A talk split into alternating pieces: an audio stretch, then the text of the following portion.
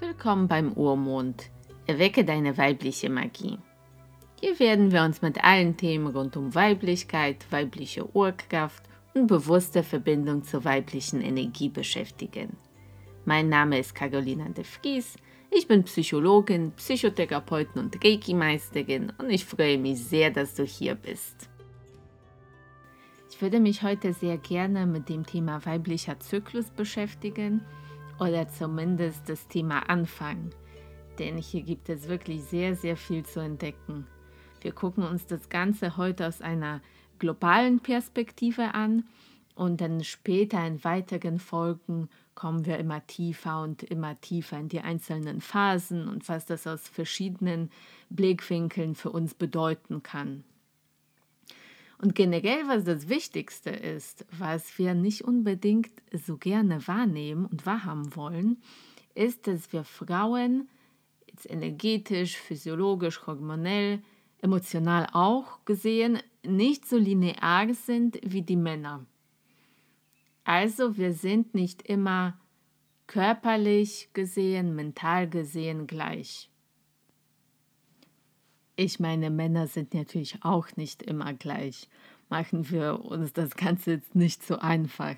Da gibt es auch auf jeden Fall reichlich Fluktuationen. Aber es ist halt interessant, dass der weibliche Körper wirklich von Natur aus eben auf diesen Prozess ausgelegt ist, der sich monatlich immer wieder wiederholt. Und dann, worum geht es in diesem Prozess? Es ist alles darauf ausgelegt, dass die Eizelle befruchtet wird, dass sie sich in der Gebärmutter einnisten kann und dass ein neues Leben entstehen kann oder entstehen darf. Und das Ganze, den ganzen monatlichen Zyklus, steuern natürlich die Hormone. Das heißt für uns, dass in unserem Körper permanent die ganze Zeit Veränderung stattfindet. Und meistens kriegen wir das bewusst gar nicht so wirklich mit. Wir nehmen es gar nicht wahr. Und wenn wir was wahrnehmen, dann sind das oft ähm, Symptome, die wir weghaben wollen. Und dabei verändert sich und schwankt auch physiologisch gesehen wirklich sehr viel bei dem hormonellen Gleichgewicht angefangen, weil die Hormone verändern sich ja auch die ganze Zeit, damit der ganze Zyklus stattfinden kann. Über relativ offensichtliche Sachen, von denen irgendwo jede Frau schon mal was gehört hat und was wir dann auch typischerweise mit dem Zyklus verbinden. Also ich sag mal jetzt alles, was ähm, so da unten stattfindet. Der Vaginalausfluss, die Gebärmutterschleimhaut, wie dick sie ist, welche Veränderungen da stattfinden, ähm, die Ovarialfollikel reifen, die Eizelle wird dann ausgestoßen, nistet sich ein oder nicht. Ähm, der Zervixschleim verändert sich. Wir haben fruchtbare und unfruchtbare Tage. Manchmal denken wir auch noch an die Brüste. Da verändert sich ja auch die Gewebestruktur, der Umfang, ähm, manchmal auch die Sensibilität. Aber das ist noch längst nicht alles, was passiert. Die Hormone steuern ja schließlich den ganzen Körper.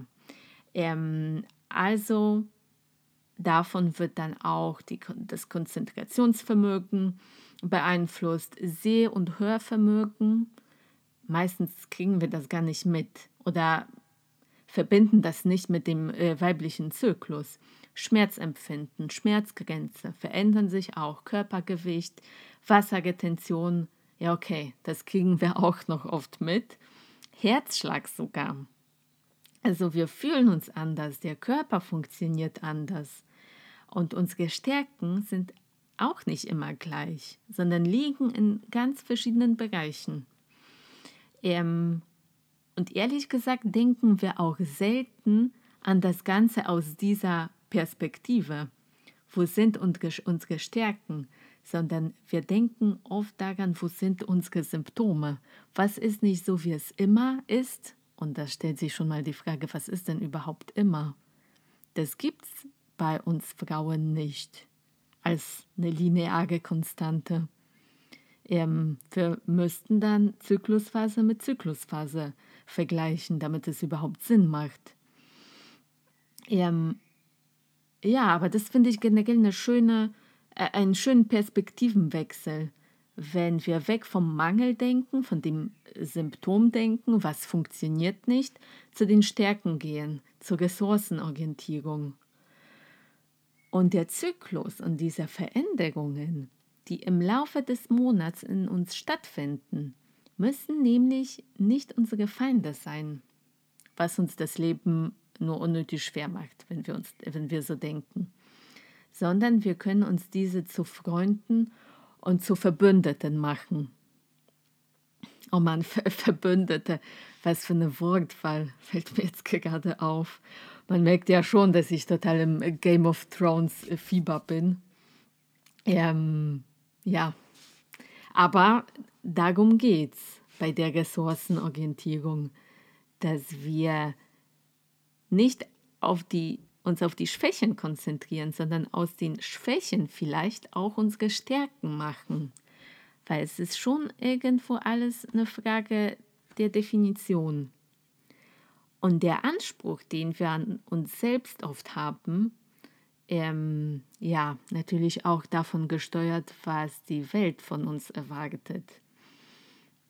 Nämlich immer gleich leistungsstark zu sein und das sowohl körperlich als auch mental und psychisch, emotional auch, das ist nicht realistisch. Und wir fügen uns selbst also nur echt viel Leid zu, indem wir etwas anstreben, was wir niemals unter keinen Umständen, egal wie viel Energie wir da reinstecken möchten, erreichen werden.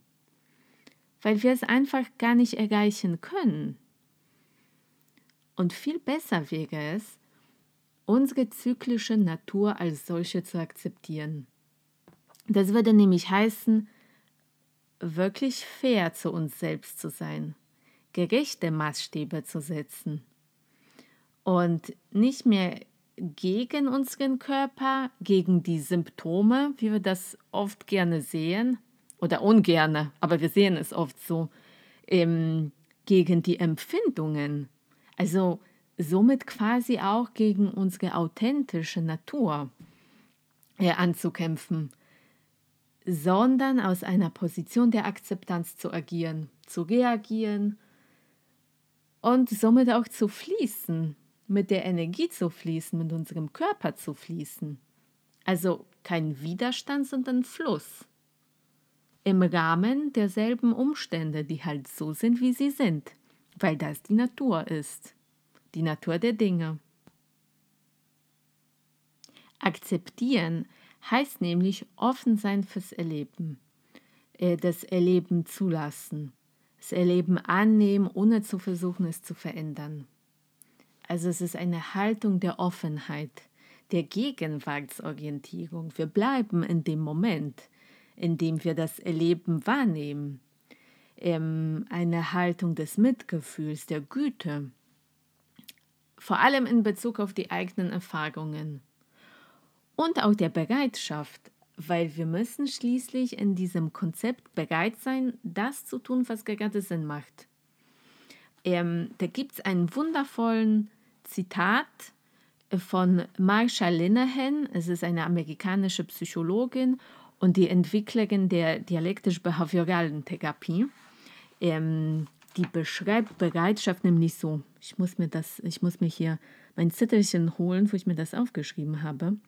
Sie sagt, Bereitschaft bedeutet, das, was ist, zusammen mit der Reaktion auf das, was ist, in einer effizienten und angemessenen Weise zu akzeptieren. Sie bedeutet, das zu tun, was funktioniert, und was in der derzeitigen Situation oder im derzeitigen Moment notwendig ist. Ich finde das wirklich mega cool und in unserem Konzept ist es auch sehr passend. Wir müssen das tun, was funktioniert, was in diesem Moment, in dieser Zyklusphase funktioniert und notwendig ist für uns, damit wir uns wohlfühlen, damit es uns gut geht, damit wir auch effizient handeln können. Und ich finde, das hat auch so viel mit Selbstliebe zu tun. Ich bin nicht mehr im Widerstand, im ständigen Kampf gegen mich selbst, gegen meine Natur, sondern ich nehme mich und meinen weiblichen Körper und meine weibliche Physiologie liebevoll an. Oder ich nehme mich einfach nur so an, wenn liebevoll noch zu schwer ist oder momentan nicht geht.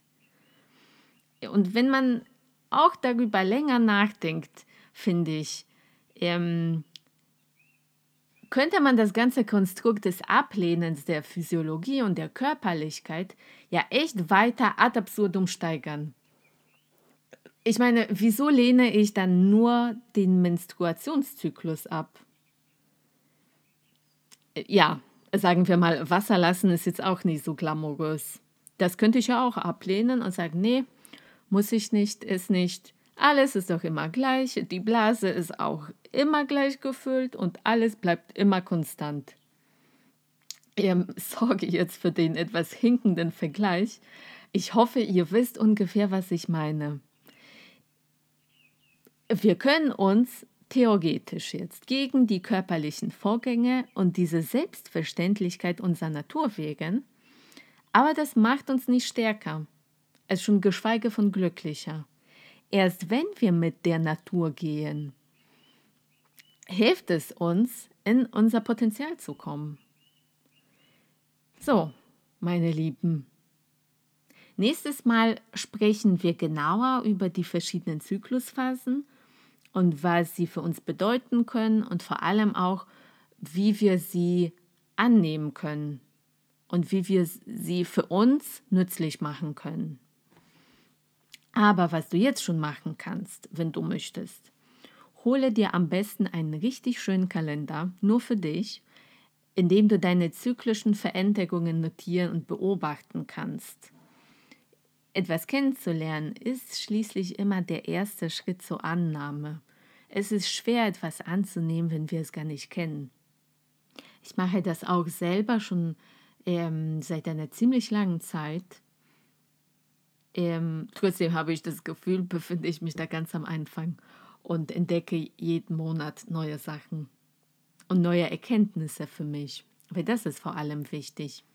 Es nützt wenig, wenn wir über die Sachen nur theoretisch lesen und erhören, wenn wir es nicht selber erleben und selber im Körper für uns spüren, was passiert wenn wir diese emotionale, körperliche Veränderung nicht selber wahrnehmen können, dann macht es, sagen wir mal, für uns keinen Klick. Und es muss Klick machen, damit wir es verstehen, so richtig verstehen. Also, meine Liebe, hol dir am besten den schönsten Kalender, den du finden kannst.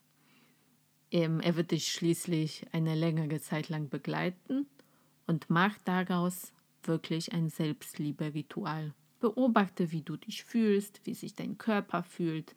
Ähm, notiere dir, wann du deine Tage hast, was dann passiert, wie es dir geht. Nimm dir Zeit für dich. Finde ich wundervoll. Ist ein toller erster Schritt zur Selbstannahme. Das war Urmond. Erwecke deine weibliche Magie. Ich habe mich sehr gefreut, dass du eingeschaltet hast und ich würde mich auch riesig freuen, wenn wir uns auf Social Media verbinden und austauschen würden. Du findest mich auf Facebook und auf Instagram unter dem gleichen Namen, Carolina de Vries. Und wenn du magst, bist du auch herzlich eingeladen, der Facebook-Gruppe beizutreten.